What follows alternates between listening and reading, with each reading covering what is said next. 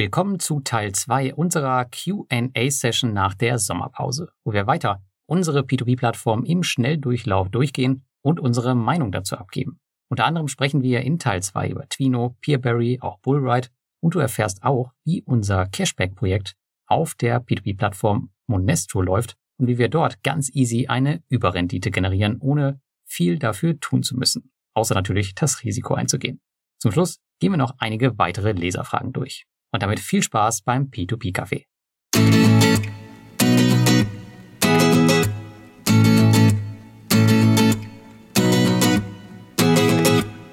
Willkommen zum P2P-Café unserer QA. Folge Nummer 54, der zweite Teil unserer Community-Fragen. Jetzt auch wirklich nur mit Community-Fragen und wir müssen wieder aufsetzen. Wir, das sind Lars. Hallo Lars. Hi Thomas. Und ich, Thomas Wurz, ja, genau. Und äh, wir haben beim letzten Mal die ganze lange Liste unserer Invests durchgegangen, also unserer Plattform, und sind jetzt bei den kleineren, würde ich sagen, nicht bei der Restaurant, aber bei den kleinen und machen einfach da weiter, wo wir aufgehört haben, würde ich sagen, oder? Ja, würde ich sagen, genau. Wir wurden ja darum gebeten, Status zu geben von unseren Investments und ich glaube, die Plattform, die wir jetzt besprechen, die ist gar nicht so klein, oder? Das ist Twino. Bei mir in meinem Portfolio ist sie klein, weil ich relativ spät ja erst mit angefangen habe. Und okay. mir war da dann eh gleich, ging ja dann sofort los dann mit hier Ukraine, Russland, war zu viel Russland-Exposure drin und dann habe ich es äh, gar nicht mehr weiter groß aufgebaut und lasse die jetzt so, wie sie ist, laufen. Hm. Okay, ja, bei mir ist eine, äh, eine mit der größten Position, ich glaube die drittgrößte, viertgrößte. Ähm, ja, aber aktuell seit diese Transition vorbei ist in die Aspect Securities oder Notes oder wie auch immer sie sie nennen, keine Ahnung, mhm. äh, wird halt nichts mehr investiert. Ähm, manchmal innerhalb von einer Woche, aber ja, aktuell habe ich glaube ich 600, 700 Euro rumliegen und ich habe mir halt vorgenommen, das abzuziehen, wenn es über die Tausender-Grenze geht und das dann halt ja einer Plattform zu geben, die halt mein Geld möchte. Ist schade. Und ähm, auch das Thema, wie das mit Russland gehandelt wird aktuell, bei den meisten Plattformen hört man sehr transparent, was passiert. Bei Twino leider nicht habe so ein bisschen das Gefühl, dass sie das ja unter Tisch kehren wollen. Keine Ahnung, finde ich auf jeden Fall auch nicht in Ordnung. Also rückt sie nicht ins beste Licht im Vergleich zu den anderen. Ja, kommt was zurück bei Ihnen oder kommt nichts zurück? Ich glaube schon, ja. Also ich meine, ich hätte, ich habe eine kleine Veränderung bei meinen, also ich habe nicht viel drin, 250 Euro oder so, aber ich glaube, ich habe eine kleine Veränderung nach unten. Aber du kannst es halt jetzt nicht wie bei Peerberry sehen, die halt eine coole Statistik gebaut mhm. haben, eine transparente. Du siehst aber bei Tween überhaupt nichts. Es gibt keine Statusberichte, vielleicht gibt es mal eine Mail alle zwei Monate dazu, aber ja, das Thema wollen sie wohl nicht so gerne anfassen. Ich kann es verstehen, aber ist halt auch wichtig, darüber zu reden, wenn es mal kacke läuft. Genau, Transparenz ist A und O, haben wir ja schon in der letzten Folge wieder gelernt. Genau, ist ja für uns nicht anders als Investoren. Also wir reden ja auch über unsere Fehlentscheidungen. Genauso können das die Unternehmen auch machen. Kommen wir doch direkt zur nächsten Plattform, die das nämlich ganz hervorragend macht, das Thema Kommunikation. Ja. Grüße an Rita. Genau, die nächste Plattform ja, ist Peerberry und die machen das echt super, super gut. Also die halten ihr Wort schon immer eigentlich, seit ich sie kenne. Und ähm, die machen das auch mit der, ja, mit den Russland-Krediten und Ukraine haben sie auch noch vorbildlich. Also die sind ja am schwersten betroffen von allen, aber kriegen es am besten hin. Heute kamen, glaube ich, wieder 300 Euro zurück. Also ja. 1,4 Millionen insgesamt. Und letzten Monat haben sie erstmals Mintos geschlagen im Volumen. Auch eine Überraschung. Aber ähm, das liegt jetzt nicht daran, dass äh, Peerberry so gut war. Also zumindest so wie ich das einschätze, sondern es liegt daran, dass Mintos gerade diese Umstellung auf die Notes macht und einfach nicht alle Kreditgeber aktuell Kredite hochladen. Also das wird sich wahrscheinlich irgendwann wieder ins Gegenteil umkehren. Also Mintos jetzt nicht tot sagen, das ist einfach, glaube ich, nur eine, eine temporäre Sache. Aber man sieht daran schön, dass ja bei Peerberry die Kommunikation zumindest bei einigen Investoren doch wieder Vertrauen schafft, dass sie schaffen, eben ja. neue Kredite zu launchen und so investiert, also reinvestiert wird und nicht die Leute alles abziehen. Und ja, deswegen finde ich schon auch ein, ein gutes Signal, auch wenn sie ja jetzt einen Sondereffekt haben, durch das Windows halt eben gerade nicht der Platzhirsch ist, wobei wir nicht wissen, ob das wirklich so wäre, dass Windows die auch loskriegen würde, wenn sie das Volumen erhöhen würden. Ne? Ja, ist halt die Frage bei den, bei den ähm, Kreditgebern, ob die alle umsteigen auf die Notes und wie viele neue dazukommen, wie groß die sein werden. Ja. Klar, kann, kann sich auch länger hinziehen. Ja, Peerberry macht das echt gut. Ja, ja und, und 40 Prozent ne? gesenkt. 40, genau, bei 40 Prozent sind sie jetzt, aber die haben die Zinsen gesenkt, ähm, jetzt, ähm, ja, glaube ich, vor einem Monat oder so, weil die Nachfrage halt größer ist als das Angebot. Erstaunlich, ne? Meine andere Plattformen müssen gerade Zinsen erhöhen, damit noch jemand investiert und die schaffen es mit gesenkten Zinsen weiter zu schaffen. Ja. Robocash hat auch gesenkt. Ja, und sie, was, was man ja jetzt ein bisschen transparenter noch sieht, ist, dass im Prinzip die Plattform selber jetzt auch der Aventus Group gehört. Stimmt, ja, genau, richtig. Ähm, wurden die Anteile, glaube ich, an den, an den, ich habe den Namen vergessen. In der Familie hin und her geschoben, ja. In der Mafia-Familie. Nein, Quatsch. Aha. Alles, alles gut bei dir. Alles, alles gut. gut bei denen, denke ich.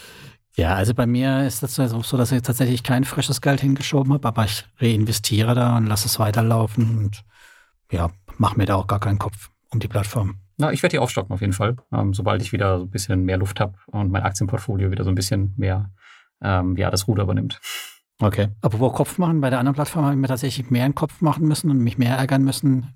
Das ist nämlich Crowdestor. Bei Crowdestor habe ich jetzt nur noch 200 Euro liegen und habe fast alles verkauft gekriegt, bis eben, ich glaube, es sind jetzt zwei oder drei Kredite, wo noch nicht los sind. Und ja, wenn das dann auch noch weg sind, die 200 Euro, dann habe ich unterm Strich tatsächlich 400 Euro Miesen gemacht mit der Plattform. Ja, so schön gestartet, ja. Aber sie heißen ja nicht umsonst auch Clown Destor oder Frau Destor. Und ich weiß nicht, ob du den neuen Namen von, von dem CEO Janis kennst aus dem äh, Telegram-Chat. Hast du schon gesehen? Nee, nee, hat er nicht. Okay. Er hat jetzt den, den Beinamen Baron of Lies bekommen, also der Baron der Lügen, äh, weil man ihm einfach nichts mehr glauben kann. Oh, ähm, ja, ja, es ist so. Ja, es passiert halt einfach nichts mehr und ich habe noch ein paar Sachen auf dem Zweitmarkt verkaufen können, aber jetzt im letzten Monat ist nichts mehr weggegangen. Ich habe da noch recht viel liegen, fast 4K. 4000 äh, Euro. Ich habe aber jetzt auch schon 1000 Euro abgeschrieben. Ja, du kriegst schon weg, wenn du halt hart abschreibst, also hart reinsetzt. Ich habe sie jetzt die letzten tatsächlich mit 80, über 80 Prozent oder so Abschlag. Dann geht ja, das. das ist, okay, das ist ja fast, fast schon Totalverlust, ja. Naja, es ist ja, die Wetten laufen ja drauf, dass sie das Jahr nicht überleben. Ich weiß es nicht, ne?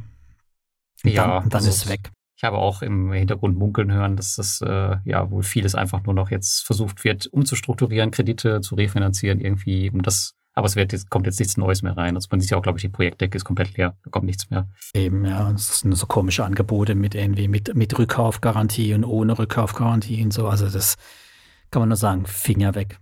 Raus, was noch rausgeht. Du meinst die unbesicherten Konsumentenkredite mit 240 Prozent Rendite? Ja. Genau, ja. Take also, my money. Ja. Take my money and run away. nee, machen wir natürlich nicht. Dann lieber zu Monestro, oder? Absolut, ja. Also ich habe ich habe ja fleißig Cashback-Runden dort gedreht, bis dann ich äh, mitgekriegt habe, dass, der, dass einem aus unserer Community der Account gekündigt wurde, ne? weil er wohl, so wie ich das ja auch gemacht habe, fleißig mit der Crypto.com-Karte eingezahlt, weil es funktioniert tatsächlich nur mit der Crypto.com-Karte, haben wir ja Bittergeld dann, mit der Bluetooth-Karte geht es nicht, aber mit der Crypto.com-Karte gibt es tatsächlich 2, 3, 4 Prozent Cashback und dann aber relativ zügig wieder abgehoben. Und wenn das zu nah beieinander liegt, dann äh, mögen sie das überhaupt nicht. Ja, ja, was du machen musst, du musst es halt einzahlen, dann komplett auslaufen lassen und dann den gesamten Betrag auf eins abziehen. Das ja. kannst du machen. Und die Woche später wieder einzahlen, vor allem. Nicht am gleichen Tag wieder einzahlen. Ja. Das war so genau. ein bisschen das, warum sie bei mir getriggert wurden. Ich habe das halt in einer Woche, habe ich dann immer wieder so Teilabzüge und wieder neu eingezahlt, Teilabzüge. Ja, und jetzt werde ich ähm, nächste Woche, denke ich, werde ich wieder was einzahlen mhm. mit Cashback und dann einfach ein bisschen Luft dazwischen. Dann gibt es halt nicht hier dreimal im Jahr oder viermal im Jahr einen Umschlag, gibt es halt nur zweimal im Jahr einen Umschlag, nehme ich noch ein bisschen Cashback mit. Die Kredite an sich wurden alle relativ gut zurückgezahlt, hat geklappt. Isländer. Ja. Passt. Ja, ich werde es auch machen. Also ich habe die Plattform nicht offiziell in meinem Portfolio, aber dafür, um das Cashback zu waschen, ist es echt super. ähm, genau, Cash, Cashback waschen. ich würde sagen, mit Sicherheit wird es auch mit der Amazon-Kreditkarte funktionieren. Kriegst zwar nur 0,5 Prozent, aber dafür mhm. ist es halt eine richtige Kreditkarte.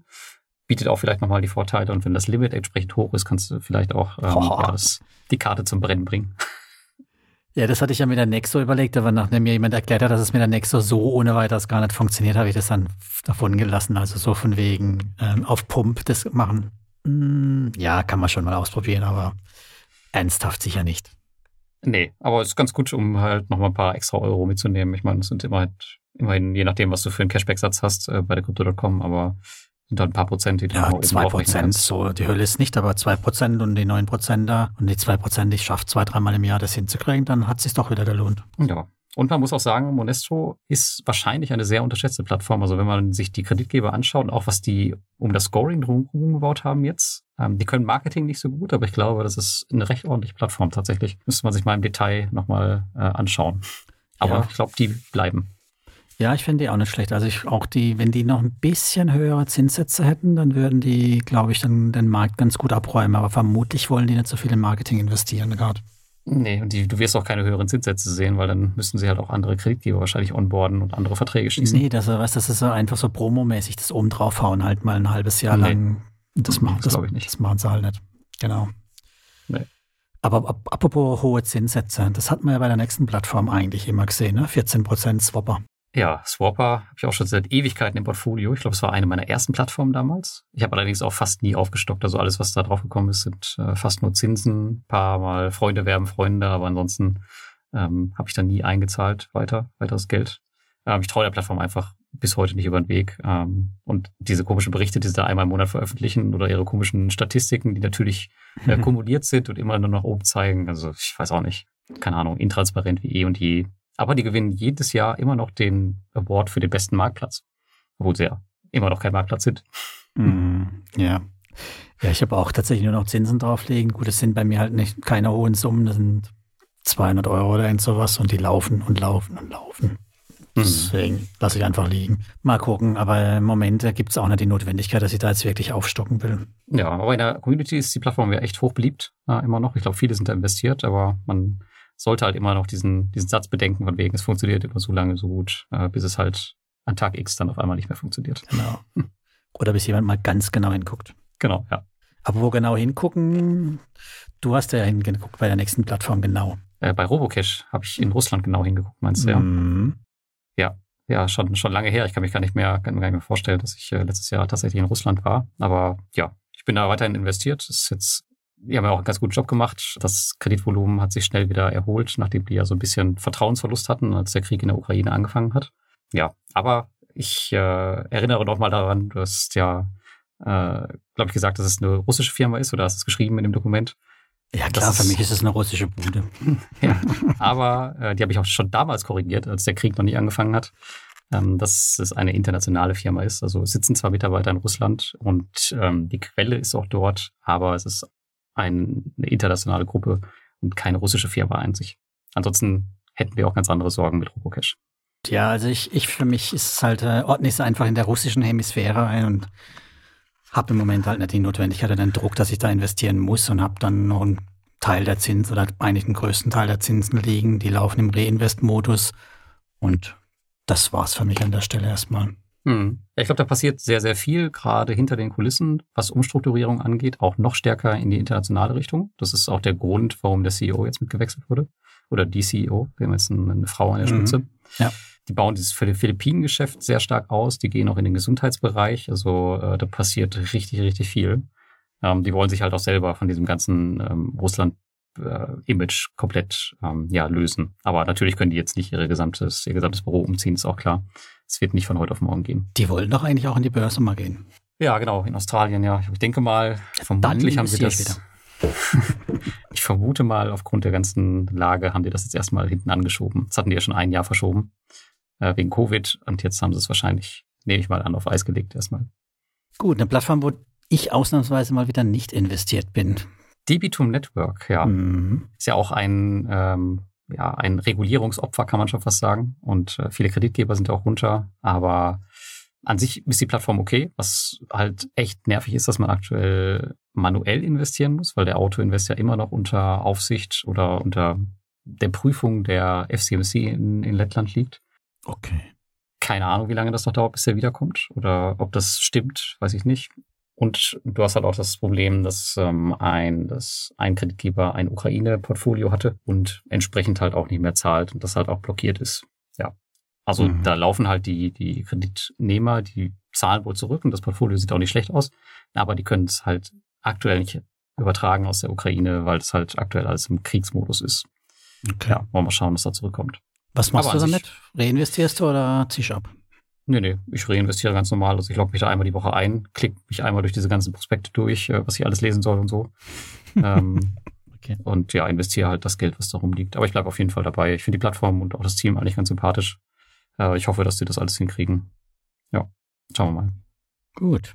Gut, dann geht's wieder zurück aufs Land, ne? Genau, mit Landex hier unsere, ja, ja Flurstückchen, Grund, Grund und Boden Projektplattform, die sich ja gedreht hat, weg von Wald und Ackerflächen hin zu nur noch Ackerflächen. Aber jetzt habe ich letztens auch wieder eine Waldfläche gesehen. So ganz eindeutig sind die ja irgendwie nicht unterwegs, ne? Nee, nicht so richtig. Also ich hatte zwölf Projekte auf Landex und ich habe heute, glaube ich, noch zwei. Also ich habe mich entschieden, da wieder komplett auszusteigen. Es war eh nur eine Testposition, aber mich nervt diese Plattform einfach. Die ist ähm, total lahm, es gibt Fehler, irgendwie habe ich nicht das Gefühl, dass irgendwas wirklich vorwärts geht, weiß ich nicht.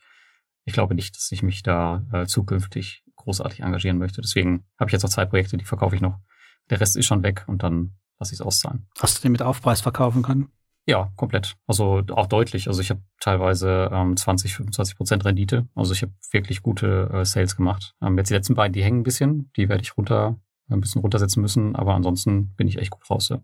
Ich habe da einige Projekte, aber ich habe die alle nur mit dem Mindestinvest mitgenommen, was ich 10 oder 20 Euro. Also das heißt, unterm Strich habe ich da auch nur Peanuts drin liegen. Das ist völlig wumpe. Aber die investieren sich ja jetzt auf Seeders, machen so eine, eine Funding-Runde. Da hatte ich erst kurz überlegt, ob ich tatsächlich mitmache, mich dann aber doch auch dagegen entschieden.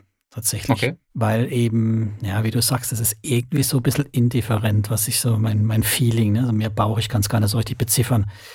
Auch was die Übersichtlichkeit angeht. Also ich finde nicht, dass man auf einen Blick sieht, wie viel man investiert hat, wie viel man an mhm. Rendite gemacht hat, wie viel man freies Kapital hat. Das sind so, das sind so viele Werte und Zahlen und Zeug. Aber das alles so durcheinander. Also das mh, hm, überzeugt mich nicht so hundertprozentig aktuell. Die Idee dahinter, absolut. Also die ist, finde ich schon cool. Dieses Kleinschnippeln von Grund und davon dauerhaft zu partizipieren in Form von Ausschüttungen, finde ich toll. Aber so wie die Umsetzung ist, hm, also ich lasse es mal laufen. Vielleicht wird es ja mit der neuen Finanzierung schicker, höher weiter. Und wenn nicht, dann ja, ist auch nicht viel. Ja. Ich finde das Konzept auch echt klasse. Also, aber ja, wie du schon sagst, also die Umsetzung nicht. Und ich glaube, die haben auch bis heute noch keinen Kontoauszug. Das heißt, du kannst nicht wirklich sehen, ähm, ja, was auf deinem Konto hin und her gelaufen ist. Das ist eigentlich auch ein Unding. Also ich weiß jetzt nicht, was an der Programmierung da so schwer sein soll. Ja, eben, du kannst nicht so ganz nachvollziehen, was jetzt eigentlich dein, also ich, ich habe, das ist auch die einzige Plattform, die ich glaube, ich habe glaube ich gar nicht in Portfolio Performance drin. Ich meine, bei 200 Euro ist es ja auch kein Drama, aber trotzdem, also habe ich selbst bei den kleinsten Anfängen das immer rein, weil es mir überhaupt nicht klar ist genau, was ist jetzt hier, mhm. was soll ich denn da eintragen? Was ist denn jetzt so mein Wert, ne? Ich habe es schon im Portfolio Performance drin, ich habe ja alles drin, aber es ist halt wirklich, du musst es quasi taggenau machen. Also hast du einen Verkauf, einen Sale, musst du halt den direkt übertragen, manuell im Portfolio Performance, damit dein Ergebnis stimmt am Ende. Ja.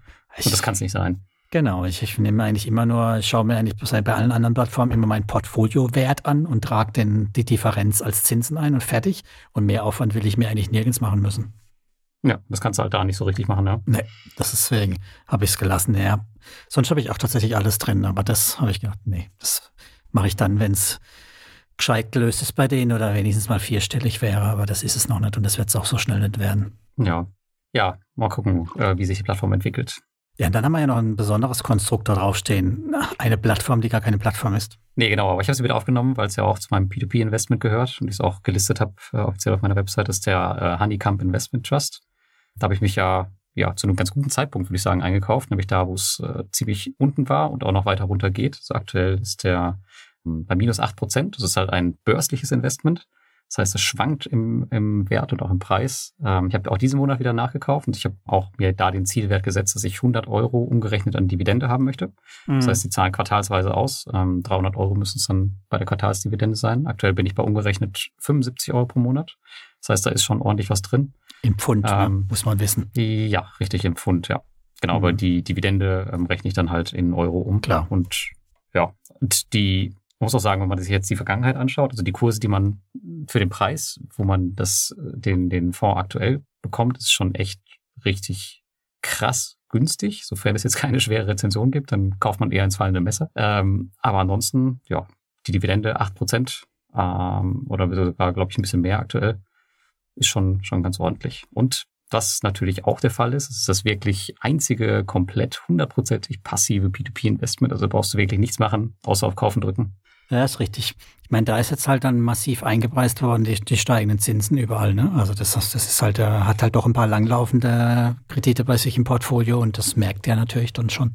Ja, aber ich finde das gar nicht so schlecht, weil das gibt mir ja, das haben wir auch schon drüber gesprochen, das gibt mir auch so ein bisschen einen Indikator, wie gerade der P2P-Markt aussieht. Klar, das ist jetzt nur Großbritannien, aber trotzdem gibt einem das so ein bisschen, ja, einen Ansatz, okay, wie läuft's denn gerade in der Wirtschaft? Ja, ja. Und wie man sehen kann, kriegt man den gerade bei minus, mit minus zehn Prozent oder minus elf Prozent äh, Discount.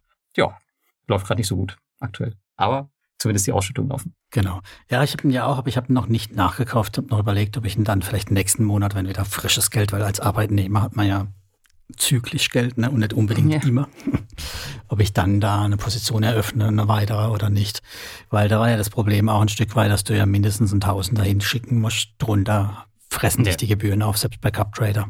Ja, ja, genau. Also zahlst locker 20, 30 Euro ähm, wegen der ganzen Stempelsteuer und der, der ähm, Gebühr für die Londoner Börse. Genau. Ja. Das ist Darunter lohnt sich nee, tatsächlich nicht. Also unter 1000, da braucht man nicht anfangen. Ja, meine, sonst bei CupTrader kann man, was weiß ich, 200 Dollar irgendwas in einer Aktie kaufen. Bei 2 Dollar Gebühren ist es Wump, aber bei den englischen Gebühren sieht es ein bisschen anders aus. Ja. Aber auf jeden Fall günstiger wie jetzt wirst du ihn, ähm, wirst ihn vielleicht noch günstiger bekommen, ja, aber so günstig gab es ihn, glaube ich, noch nie. Ich habe jetzt, glaube ich, ähm, letzte Woche für 898 Pence nachgekauft. Hast du gerade nochmal die Kurve gekriegt? So günstig gab es ihn noch nie. Wie er wird, wissen wir halt leider nicht. Ne? Genau, ja. Also das ist auf jeden Fall ein Investment, wo man ein bisschen Sitzfleisch mitbringen muss, würde ich mal sagen. Kann man in fünf Jahren sich nochmal anschauen und dann gucken, was, also die Dividende, die kommt ja auch noch mit drauf und wie sich das dann zusammen mit dem Kurs dann irgendwann entwickelt hat. Gut. Dann lass uns mal noch rüberspringen. Wir sind jetzt durch mit unserer Liste, haben hoffentlich nichts vergessen. Ansonsten erinnert uns dran, dann machen wir die beim nächsten Mal. Das heutige P2P-Café wird gesponsert vom tschechischen P2P-Marktplatz Bonster. Die Plattform ist eine durchaus spannende Alternative zu Mintos, bietet sie jedoch ebenfalls eine extrem breite Diversifikation sowie Kredite aus den verschiedensten Bereichen an. Unter anderem gibt es auch besicherte Kredite auf Bonster, beispielsweise mit Immobilien oder seit letztem Jahr sogar Bitcoin. Bonster hat eine Durchschnittsrendite von 13,7 Prozent und neben dem individuell einstellbaren Autoinvest kannst du auch vordefinierte One-Click-Strategien wählen. Das Ganze rundet die Plattform mit einem Sekundärmarkt ab, der für schnelle Liquidität sorgen kann, sofern benötigt. Wenn dich Bonster interessiert, dann schau mal in die Show Notes. Dort findest du weitere Informationen zur Plattform sowie einen Link für 1% Cashback auf deine Investments. Und den Fragen widmen, die hier noch auf uns eingeprasselt sind. Da gab es nämlich eine nach, dem, äh, nach der realen Rendite bei Mintos nach Abschreibungen. Ja, welche Rendite? oh, die ist doch gar nicht schlecht, oder? Nee, also die, die Rendite, die ihr jetzt bei mir auf dem Blog seht, die ist schon nach Abschreibung, wobei ich jetzt natürlich nicht komplett alles abgeschrieben habe, ähm, sondern glaube ich aktuell äh, ein Drittel meiner Rückholung, weil ich gehe davon aus, dass auch noch äh, ein bisschen was wieder, wiederkommt. Ähm, aber die Abschreibungen laufen monatlich bei mir und ähm, das wird sich dann irgendwann angleichen. Aber aktuell habe ich noch eine Rendite von 8%, glaube ich. Ja, also bei mir ist es ja so, ich meine, ich kann mich daran erinnern, ihr habt mich ja mal verprügelt, der Thorsten und du, wegen, von wegen, wieso hast du denn hm. XI auf Jahresbasis und nicht auf Realbasis? In dem Fall hier ist es das gar nicht so schlecht, weil mein XIR auf Jahresbasis bei Mintos ist bei 9,5 Prozent ohne Abschreibung, ja. Hm. Wenn ich äh, mir die Gesamtlaufzeit, also die fünf Jahre angucke, wo ich jetzt investiert bin bei Mintos und ohne Abschreibung, bin ich bei 14,3 Prozent. Also da sieht man, äh, die Gesamtrendite ist wesentlich besser. Also das letzte Jahr ist echt schlechter gelaufen. Wenn ich davon ein Drittel abschreibe, so wie bei dir, wäre ich trotzdem immer noch bei 13 Prozent. Vielleicht sind das meine hm. Arbitragegeschäfte, wo ich gemacht habe und viele Zweitmarktkäufe und so Zeug. Und wenn ich alles abschreibe, habe ich aber immer noch 10 Prozent, also 10,3 Prozent. Also von daher sieht man schon ein Stück weit. Ähm, die ersten Jahre, die haben es halt rausgerobbt. Die letzte, das letzte Jahr läuft jetzt nicht so prall. Ne? Ja, das letzte Jahr war ja, und das Jahr davor war auch katastrophal. Und auch von den, von den Zinsen her war genau. das ja komplett runter. Aber jetzt kriegst du ja, ja 17 Prozent bei Delfin mit Cashback. Also das wird ja auch nochmal ein bisschen was das rausreißen. Das wird wieder was rausreißen, genau. Aber das ist auch ein, ein Punkt, warum wir später vielleicht bei Estate Guru noch dann sehen werden warum die Rendite eben auf einen kürzeren Zeitraum betrachtet eben schlecht ist, weil die Kredit- oder die Zinslage eben vor ein, zwei Jahren teils ja unterirdisch war. Da sind wir ja runter auf 10 Prozent und weniger. Ne? Ja, ja, das war schon echt äh, hart mit anzusehen. Ja. genau, also von daher, ich kann mich nicht beklagen bei mir. Das, sei es nach oder vor Abschreibung, ist da immer noch zweistellig. Ja, ich bin ja auch bei Pose immer noch positiv gestimmt. Dafür werde ich auch immer kritisiert bei Mintos, ähm, warum ich da immer noch dabei bin bei meinen Rückholungen. Aber irgendwie ähm, muss ich auch die Kurve auf der Plattform kriegen und ähm, das schaffe ich halt nur, wenn ich dabei bleibe. Ja, also ich glaube, was man, was man halt immer bitter ist, wenn man halt frühzeitig aussteigt und das Zeug mit am besten noch mit Abschlag verkauft, dann äh, ist wie im Aktienmarkt, wenn man halt in einem Tiefpunkt das Zeug verkauft, dann hat man halt das realisiert, das Verlustthema, ne? Ja, genau. Verlust ist erstmal doof. Das wollen wir nicht. So sieht's aus. Apropos Verlust, ne? Da gibt's ja schon die ersten, die auch denken, dass bei deinem schönen Roller-Investment die Verluste sich manifestieren werden, ne? Ja, ähm, genau. Vor allem diejenigen, die gerade einen Monat dabei sind und das, ja, vielleicht die Versprechungen auf der Website ein bisschen zu ernst nehmen, muss Bullride sich natürlich auch für kritisieren lassen, dass sie das nicht geändert haben. Weil die reden auf der Website immer noch davon, dass sie halt 913 Euro, glaube ich, stehen da derzeit äh, wieder einspielen, statistisch in einem Jahr. Aber davon sind wir halt weit weg und die haben es auch noch nicht geändert. Aber ich habe mein Minimalziel jetzt erreicht mit meinen beiden Scootern. Das heißt, ähm, ich habe 475 Euro dieses Jahr kassiert und ich habe 1900 Euro für die Roller bezahlt. Vier Jahre sollen sie laufen. Das heißt, ich müsste 475 Euro äh, pro Jahr mindestens einnehmen. Und ich glaube, heute habe ich sogar die 500 schon durchbrochen. Also ja, ein Verlustgeschäft wird's, denke ich, auf jeden Fall nicht werden. Und die Saison läuft ja auch noch. Ich meine, wir haben jetzt noch den Rest des Augusts, der ist ein ziemlich guter Monat, den September, äh, den Oktober und danach wird wahrscheinlich nicht mehr viel passieren. Mhm. Aber da geht auf jeden Fall noch was dieses Jahr. Also braucht man sich, glaube ich, keine Sorgen machen. Aber es kommt hier ganz stark auch darauf an, was ist dein, dein Einkaufspreis wirklich. Also ich habe jetzt echt für 1902 Stück bekommen, aber ich kenne auch Leute, die ja recht ungeduldig waren und sich auf dem Zweitmarkt irgendwie welche für 1200 oder 1300 gekauft haben. Die haben natürlich bei denen, bei der aktuellen ja. Performance einfach ein Problem, das wieder reinzukriegen. Ist auch ganz klar. Deswegen echt versuchen, da den Einstieg so günstig wie nur möglich zu wählen. Und vielleicht auch nicht die, die Fear of Missing Out da irgendwie ähm, über sich ergehen zu lassen.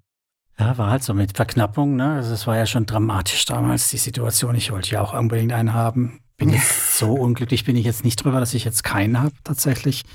Also ich bin vor allem halt mal echt, echt gespannt, ob diese vier Jahre dann erfüllt werden können. Weil die, ich habe es ja dir im Vorgespräch erzählt, also ich habe heute einen Podcast gehört, Doppelgänger, da haben sie sich die Bird-Zahlen angeguckt, also von dem Scooterverleiher und die haben bisher eine, eine, Laufzeit von einem Jahr, sogar teils geringer die Laufzeit und haben jetzt mit der neuen Generation sind sie, gehen sie jetzt davon aus, dass die Dinge im, ihnen zwei Jahre halten im Schnitt. Ne?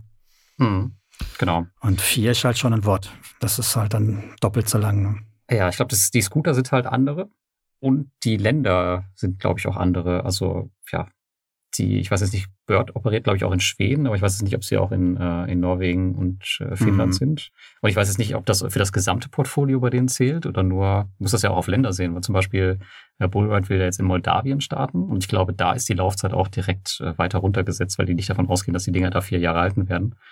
Und du musst es halt immer von Land zu Land auch, glaube ich, sehen und was für ein Scooter du da einsetzt. Ich gehe nicht davon aus, dass die in ihrem Quartalsbericht das auf Länder aufschlüsseln, sondern halt auf die Gesamtflotte. Ja. Ne? Aber trotzdem spannend. Also, das ist dann, wie es so schön heißen wird, ein heißer Ritt für euch vielleicht. Tja, ein Bullride, ja, ganz genau. Aber muss auch sehen, aktuell steigt es etwas. Also, ich habe jetzt die letzten Tage immer über 5 Euro gehabt. Das ist schon relativ viel.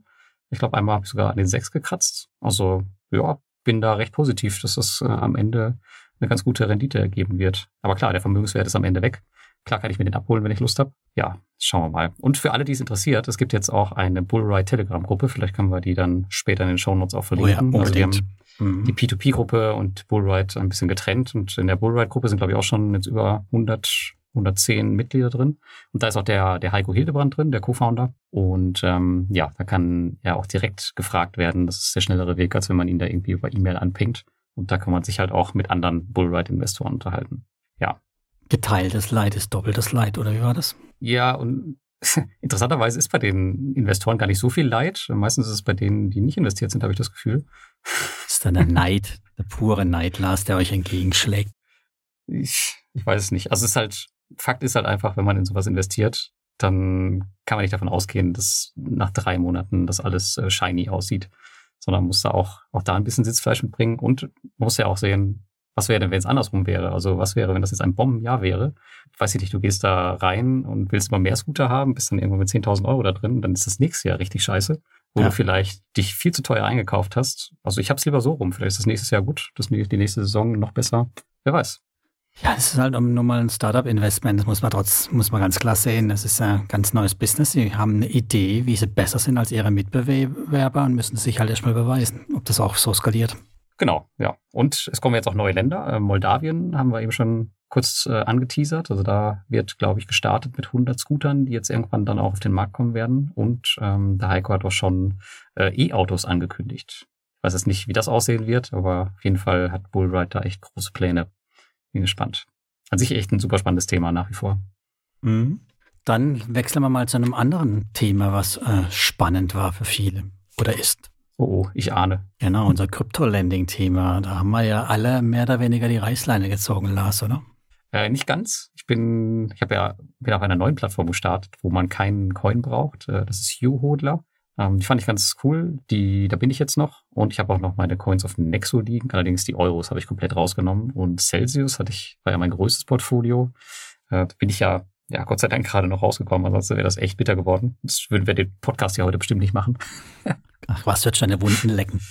Ja, genau. Also das hätte mich echt tief getroffen. Also ja, Nee, aber ansonsten bin ich auch aus dem Crypto-Lending tatsächlich erstmal raus. Ich glaube, die Plattformen haben alle sehr, sehr viel Vertrauen verspielt. Klar kann man das alles auf die wirtschaftliche Situation lenken, bla bla bla. Aber nee, also das ist echt, viele haben es einfach verkackt. Und deswegen vertraue ich auch keinem Nexo oder sonst irgendeine Plattform mehr. Laufen tun sie ja alle noch. Also weder ein Coinlaw noch ein Crypto.com noch ein Nexo macht da irgendwie Probleme.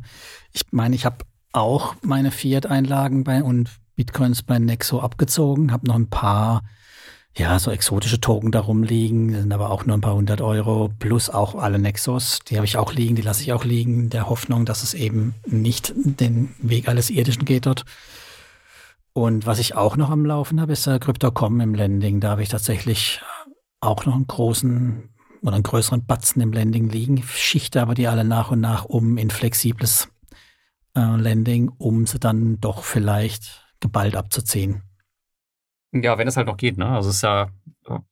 Du nee, kannst ja, ja, ich schichte jetzt ja. eher um, weil ich noch ein paar, äh, ich habe ich hab noch ein paar länger laufenden und wenn sie alle mal nicht mehr lang laufen, dann wollte ich sie umschichten. Okay. Hm. Also nicht auf zweimal, weil es halt einfach, ich meine, die Gebühren sind da schon richtig satt, wenn man das Zeug, man Bitcoin verschiebt, weißt du ja selber. Das ist halt nur mit 50 Cent getan. Nee, nee, nee, das, äh, das geht schon, schon richtig ins Geld. Ja. Genau. Aber auch hier ist echt super gefährlich bei Celsius. Ich meine, der CEO, äh, ich habe das ja in meinem ähm, Beitrag auch gepostet, einen Tag bevor die Auszahlungen da gesperrt wurden, hat er noch sich über irgendwen lustig gemacht, der genau darüber davor gewarnt hat. Ähm, mm. Du kannst dir echt nichts glauben. Und die Läden sind so intransparent, Nexo auch. Also ja, das Firmenkonstrukt ist so krass intransparent. Nee, auch, auch Crypto.com, die sich ja mit ihren Marketingaktionen vielleicht übernommen haben, weiß kein Mensch, hier eine halbe Fußballmannschaft gekauft, Stadion benannt, Rennen finanziert. Äh, irgendwo muss das Geld ja herkommen. Das stimmt, ja. Nun ist ähm, wahrscheinlich Crypto.com nochmal eine andere Nummer, was die Größe angeht. Ähm, wenn die baden gehen, dann haben wir, glaube ich, auch nochmal Spaß am Kryptomarkt. Auf jeden Fall, klar. Ich glaube, Nex Nexo wird wahrscheinlich niemand interessieren, nehme ich mal an. Ähm, die sind auch schon relativ groß. Ja, die aber, sind schon groß, ja. Ja, aber nicht so groß wie Crypto.com. Das sicher nicht, ja. Also von daher weiß ich noch nicht ganz, ob ich, äh, aber ich denke auch im Moment, also wenn jetzt äh, hier wieder so ein, wie heißt es so schön, Bullrun oder hier To ja, genau. Moon starten würde, gerade jetzt, dann würde ich es vielleicht nochmal lassen, weil dann verdienen die ja auf einem Schlag wieder Geld, weil dann einfach neue Mittel reinfließen. Wenn das jetzt aber alles weiterhin so vor sich hin dümpelt oder noch seitwärts nach unten läuft, dann würde ich es auch wie immer nicht auf mein eigenes Teil, sondern ich würde sie zu Bison tatsächlich schieben. Genau, Bison kann man machen oder halt auf den Ledger, äh, auf den Hardware-Wallet. Das habe ich jetzt gemacht, äh, zum Teil. Und da kann man auch beispielsweise Ethereum kannst du da auch staken, kannst du Solana staken, dann kannst du auch da deine Rendite machen. Ähm, aber halt, du musst jetzt nicht deine Gelder auf einer zentralisierten Plattform irgendwie liegen lassen und Gefahr laufen, dass die halt einfach die Pforten schließen. Genau, deswegen, also bei Bison habe ich das Vertrauen, dass sie eben, wenn sie schließen, dann äh, irgendjemand anders sich drum kümmert, um die Insolvenz. So, ne? Also dass die Gelder nicht komplett weg sein werden. Aber ja, ich muss mich halt ja. um sowas kümmern, wie habe ich meine Seed Phrase auch nicht aufgehoben. Ja. Das ist halt schon sowas, wo, wo man schon aufpassen muss. Aber gut. Die Seed Phrase habe ich in mein Notepad kopiert, die liegt auf dem Desktop. Ah, du kannst sie mir nachschicken, Lars, kein Problem. Ich kümmere mich ja. darum. Naja, auf jeden Fall an alle da draußen auch nochmal ähm, überprüft eure Crypto-Lending-Aktivitäten. Ähm, also ich bin jetzt auf jeden Fall ohne Verlust rausgekommen. Ich hoffe, ihr auch. Aber ja, sorgt auch dafür, dass das so bleibt. Ja, und man hat ja gesehen, äh, hattest du es erwähnt, dass Nuri ja dann auch in den Abgrund gezogen wurde durch, ne? Ja, das Ertragskonto hing halt an Celsius, klar. Ähm, aber ich weiß jetzt nicht, das ist irgendwie zweigeteilt, ja. Also ich glaube, dass die Gelder auf dem Ertragskonto, die hängen irgendwie fest die durch Celsius. Weg, ja. Genau. Aber ansonsten konnte man noch irgendwie Gelder abziehen, die da nicht lagen. Ich habe das nur am Rande verfolgt. Ja, da muss ja eine Einlagensicherung und so für die normalen Konten muss es ja geben. Trotzdem mhm. wäre es noch spannend, ob nicht auch hier hinten dran die Solaris Bank Probleme davon kriegt. Also so ganz ausgestanden ist das Thema vermutlich noch nicht für die, zumindest mal ganz teuer werden. Ja, und jetzt suchen sie, glaube ich, einen neuen Investor, ne, der den Laden irgendwie übernimmt, äh, rebrandet und dann wieder neu startet. Tja. Was habe ich gelesen? Das schon, die haben doch schon mal einen neuen Namen gehabt vorher, ne? Äh, danach. Bitwala waren sie zu genau, Anfang, ja, ja, ja genau. genau. Ja, schauen wir mal. Gut, aber Tja. ich denke, damit haben wir die, die Frage, was wir vom Krypto-Landing gerade halten, erschöpfend beantwortet. Ich glaube auch, ja. Dann gehen wir weiter zum nächsten Thema und das ist die Umstellung der Nodes auf den verschiedenen Plattformen. Ja, und da gab es aus der Community die berechtigte Kritik, dass es ja keiner ähm, wirklich gelöst hat und dass es da nur Probleme gibt. Wie hast du das wahrgenommen bis jetzt? Naja, ich habe es ja schon bei der ersten Folge gesagt, ich habe nur ein bisschen Notes auf Mintos gehandelt, hin und her gehandelt. Das hat problemlos funktioniert, also da habe ich überhaupt keine Schmerzen gehabt. Das wurden auch brav die paar Cent Quellensteuer angezeigt in der halt Zeit, wo ich die Dinger noch hatte. Also habe ich nichts gemerkt. Bei Twino hieß es ja auch, dass deswegen Cash-Track da ist. Bei meinem kleinen Betrag ist mir da auch nichts groß aufgefallen. Muss man wieder gucken tatsächlich morgen, ob, ob, ob vielleicht alles so rumliegt. Ja, und Debitum, weißt du ja, bin ich gar nicht investiert. Ne? Hm, ja. Also ich, ich habe so ein bisschen das Gefühl, Debitum und Mintos, die haben es am besten hinbekommen. Also gerade Mintos hat mich überrascht. Das ist ja echt, glaube ich, ja, die Plattform mit dem größten Aufwand gewesen, aber auch die, die es am Ende am besten hinbekommen hat, fand ich. Da habe ich echt gar nichts gemerkt. Äh, bei Debitum gibt's halt das Problem mit dem Auto-Invest. Ähm, gut, das liegt jetzt scheinbar nicht an denen, aber das, diese Umstellung auf diese Asset-Backed Securities haben sie auch super hinbekommen. Ja, bei Twino ist halt das Problem mit dem Cash-Track und auch da ist der Informationsfluss genau bei den Russland-Krediten irgendwie nicht da. Was ist jetzt Sache? Was ist umgestellt? Keine Ahnung, weiß man nicht. Man weiß nur, es wird nichts investiert. Ja, und Wire Invest ist natürlich die Vollkatastrophe. ja. Ja, ja, leider anscheinend. Also gut, dass ich da mal nicht investiert bin. Aber da hatte man ja auch eine Frage dazu.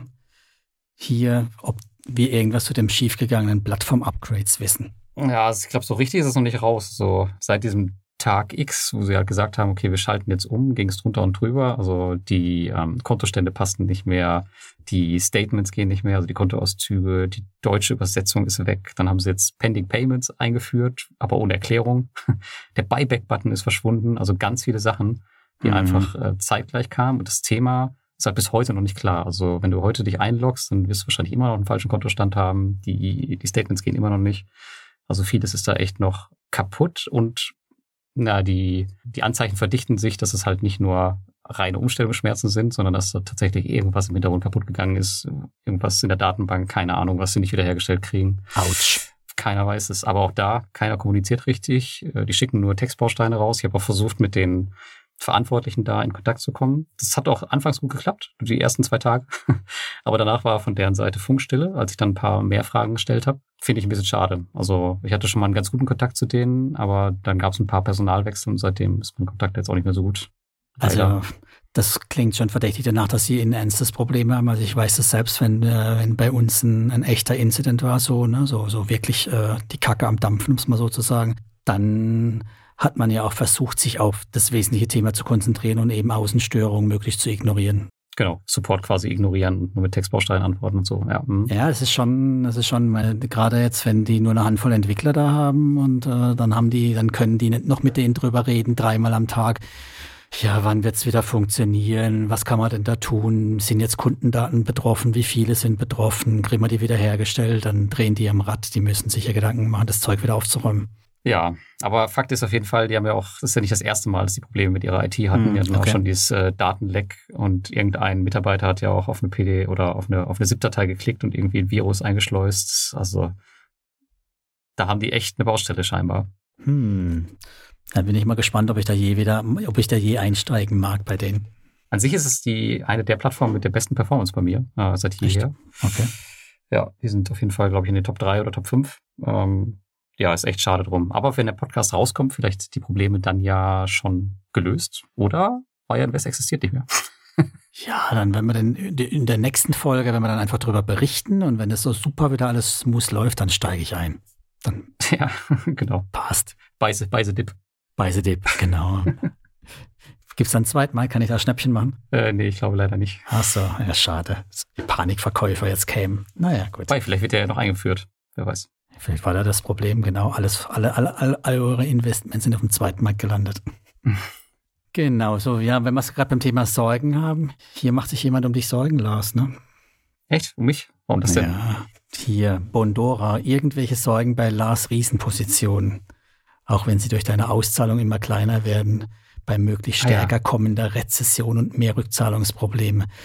Vielleicht fassen wir es mal so, zusammen. Ja. Das ist ja ein epischer Text. Im Endeffekt will äh, unser Community-Member wissen, ob du dir einen Kopf machst wegen der Inflation und Bondora und ob die Rendite überhaupt nachhaltig ist, weil er hat es mit seiner Strategie halt eben nicht geschafft, nachhaltig zu investieren. Ja, gut, da befindet er sich ja in guter Gesellschaft, würde ich sagen, aber die meisten, glaube ich, nicht geschafft.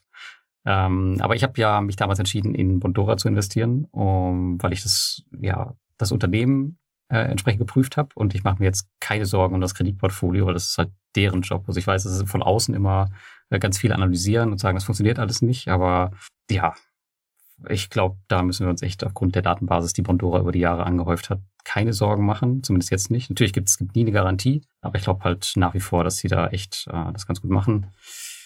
Und ja, ich habe ja auch vor kurzem berichtet, dass sie das Produkt, ich glaube, auf sechs oder acht weitere Länder ausrollen wollen. Und die mhm. würden das halt schätze ich, nicht planen, wenn die sich nicht sicher wären, dass das Produkt auch funktioniert. Ich meine, die haben ja auch schon die Firmen eröffnet und suchen Mitarbeiter dafür. Also ich glaube, auch im Rezessionsfall müssen wir uns da jetzt keine großen Sorgen machen und dass die auch noch genug Puffer nach oben haben. Die machen schon ihren Job, bin ich mir sicher. Und ansonsten, wenn sie es nicht machen, war es halt mein Risiko. Naja, dafür zahlen sie dir ja auch die 6,75 Prozent, ne? Ja, ganz genau. Und ich habe ja auch schon einiges abgehoben. Also ist jetzt nicht mehr, ich bin ja jetzt nicht mehr so stark im Risiko, äh, wenn man so will, wie ich damals war, als ich angefangen habe. Ja. Ich bin ja auch überzeugt davon, dass man die 6,75 Prozent definitiv, also über Cherrypicking auf jeden Fall rausholen kann. Und ich bin auch felsenfest davon überzeugt, dass Bondora mit ihrem Gesamtportfolio mehr als die 6,75 Prozent erwirtschaftet unterm Strich. Ich meine, wenn sie das nicht tun würden, dann wäre es ja eh die Frage, warum sie überhaupt alle in die in Go and Grow drängen. Also wenn man damit, ja. um, sie müssen mehr wie 6,75 Prozent erwirtschaften und wir haben es ja auch gesehen, also jetzt hier, na, das im letzten hatte ich ja berichtet vom, vom Bot, wie viel da unterm Strich rauskommen wird, weiß ich zwar noch nicht, aber ich bin felsenfest überzeugt, dass es zweistellig sein wird. Und von daher würde ich auch sagen, hier mit dem langlaufenden Portfolio, gut diversifizierten, kommt man bestimmt auf acht Prozent unterm Strich. Und das ist im Prinzip das, was er dann halt einnehmen. Die Differenz zu dem, was wir erreichen würden, plus natürlich halt, was wir halt auch bei Recovery und sonst wie alles noch kassieren. Ja, ich glaube, die werden schon nie Auskommen haben. Also da bin ich mir ziemlich sicher.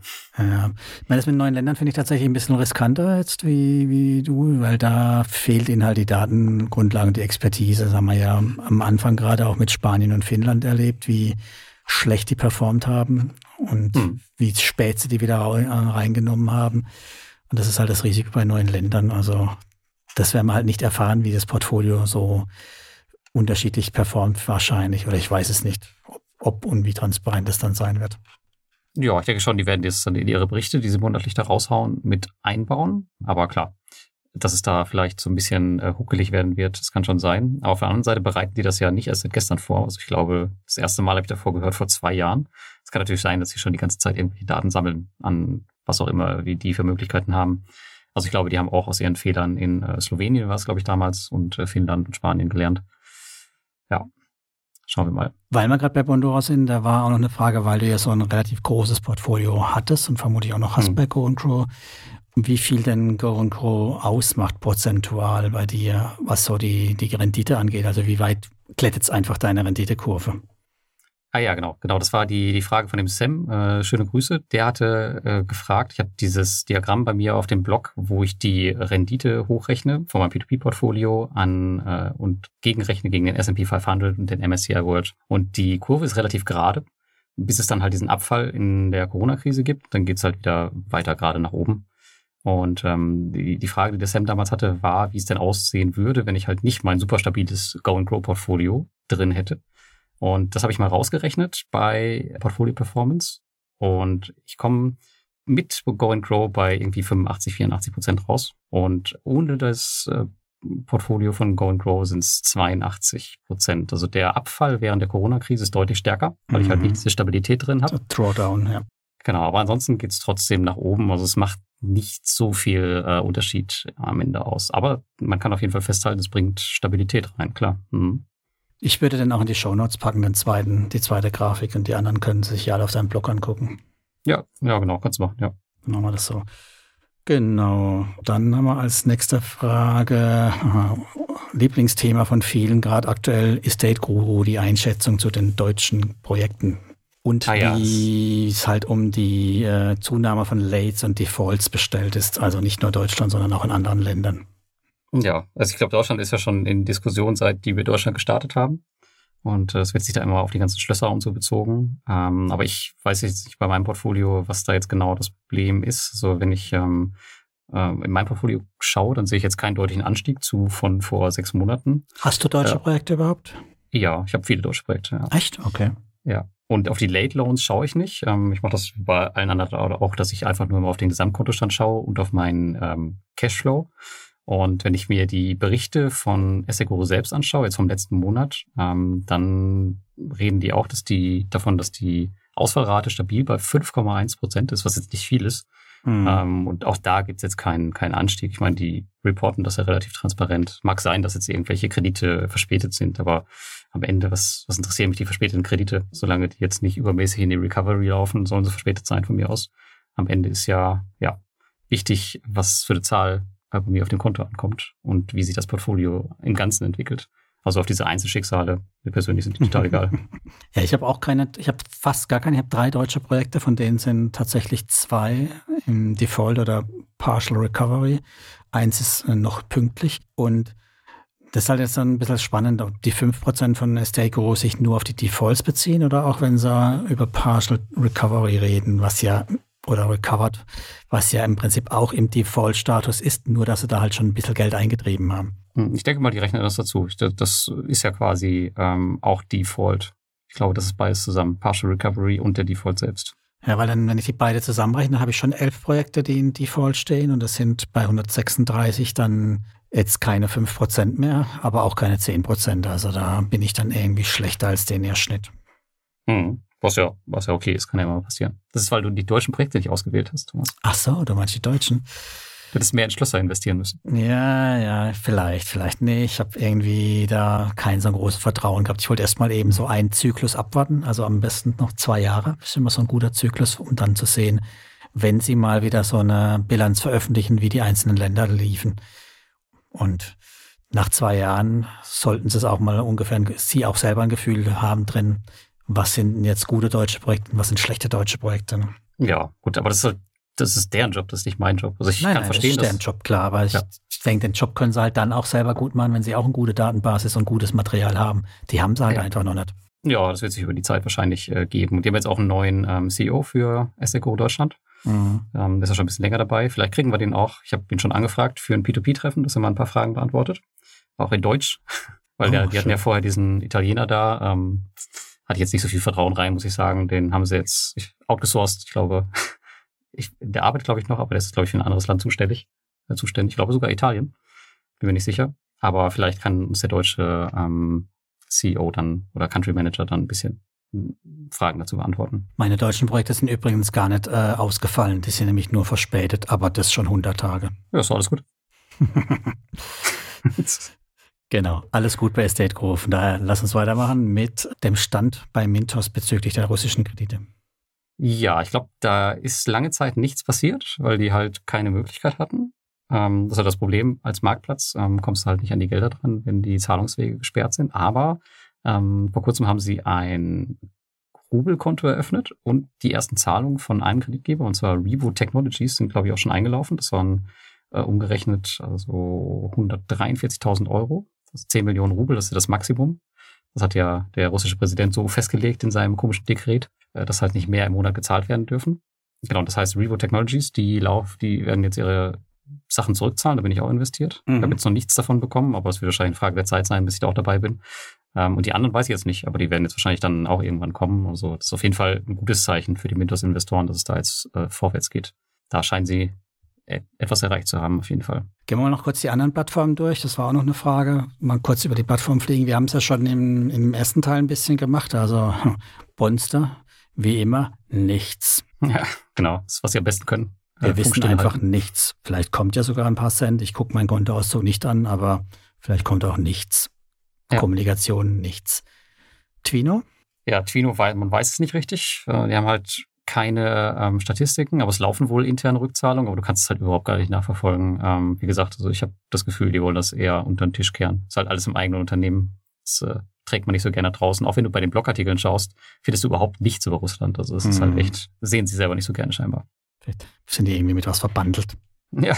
Ja, gut, die haben halt einen russischen Zweig. Also es ist halt ein Kreditgeber ja. von denen kommt halt aus Russland. Das ja, dann. Ist halt so. Wundert es mich nicht, ja. Debitum, da hast du ja auch schon mal erwähnt, dass sie Probleme mit einem Kreditgeber haben. Genau, aber das Portfolio, das reporten die einmal im Monat. Auch jetzt nicht sehr oft, aber einmal im Monat reicht völlig aus und da reporten sie die neuen Zahlen. Das sieht ganz gut aus, aber es hängt halt alles so ein bisschen auch davon ab, wie sich die ukrainische Währung äh, entwickelt je nachdem, wie die die Autos verkaufen, sind die halt dann am Ende weniger mhm. wert und die Währung selber nicht mehr wert ist. Ja, aber das können die halt alles erst angehen, wenn der Krieg vorbei ist. Und wann das mhm. sein wird, keine Ahnung. Hoffentlich bald, ja. Genau. Peaberry ist einfach, das haben wir ja schon oft genug erwähnt. Genau, brauche ich erwähnen. Wenn es Kommunikation ja. gibt, dann dort. Ja. Du bist noch bei Iuvo investiert? Nee, äh, ah. Aber Uvo ist eine Plattform, die auch das gleiche Problem hat. Die haben ja auch Quico an Bord und ich glaube auch ein paar andere. Aber ich weiß jetzt nicht genau, wie es da aussieht. Aber ich glaube, die reporten zumindest auch ein bisschen was. Das Schräge ist ja bei Quico selbst, ähm, konnte ich noch entspannt meine ganzen Sachen abziehen. Ich habe jetzt nur noch die Stadt-Ab- Bonus dort liegen, die 20 Euro, die werden auch immer wieder fleißig reinvestiert. Das sieht so hm. aus, wie wenn da gar nichts wäre. Also so. Ja, ist, die ist ja ähnlich aufgestellt wie Robocash, nur ein bisschen kleiner, aber das ist ja auch so eine internationale Holding und ich glaube, die Konten, die haben ja auch etliche internationale, internationale Konten. Wenn du da direkt investiert bist, dann merkst du nichts davon. Ich meine, in Russland werden weiter Kredite vergeben und wer weiß, wo die noch Kredite vergeben, keine Ahnung. Ja. Und wenn das alles über externen Zahlungsverkehr läuft, dann läuft alles so weiter wie bei Robocash.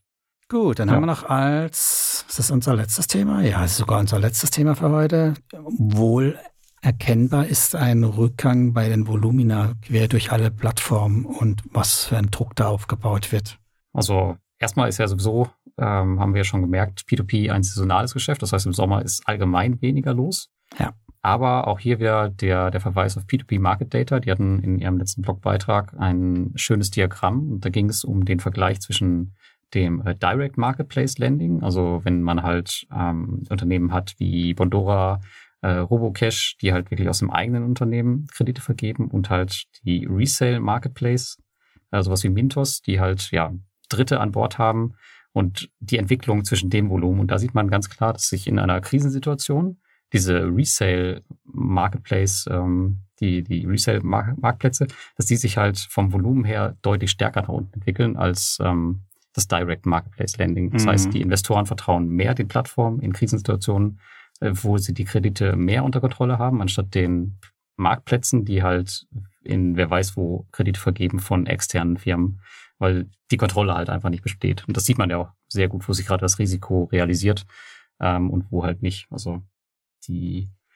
ja, es könnte ein netter Indikator für die Zukunft sein, auf jeden Fall, wie es laufen könnte, wenn wir die nächste Krise vor uns haben. Kann natürlich auch bedeuten, dass die Marktplätze, wie wir sie kennen, gar nicht mehr so wahnsinnig zurückkommen, wenn die Leute jetzt erstmal festgetackert sind auf den direkten Marktplätzen, also auf den direkten Anbahnern, also Esketit, Ländermarket, Monsera und Co. Ne? Das glaube ich nicht, weil die Marktplätze wie Mintos, die kriegen natürlich extrem schnell wieder Volumen auf die Plattform drauf, wenn wir wieder eine bessere Wirtschaftssituation haben. Deswegen mhm. kann sich das, glaube ich, schnell wieder in die andere Richtung bewegen. Aber ich glaube tatsächlich, dass sie viel Vertrauen verspielt haben. Einfach, ja, auch durch das Handling, wie sie es gemacht haben. Viele ist einfach so. Ja. Ja, mal gucken, wie sich entwickelt. Gut, aber ich denke, das reicht für die Folge heute auch, Lars, oder?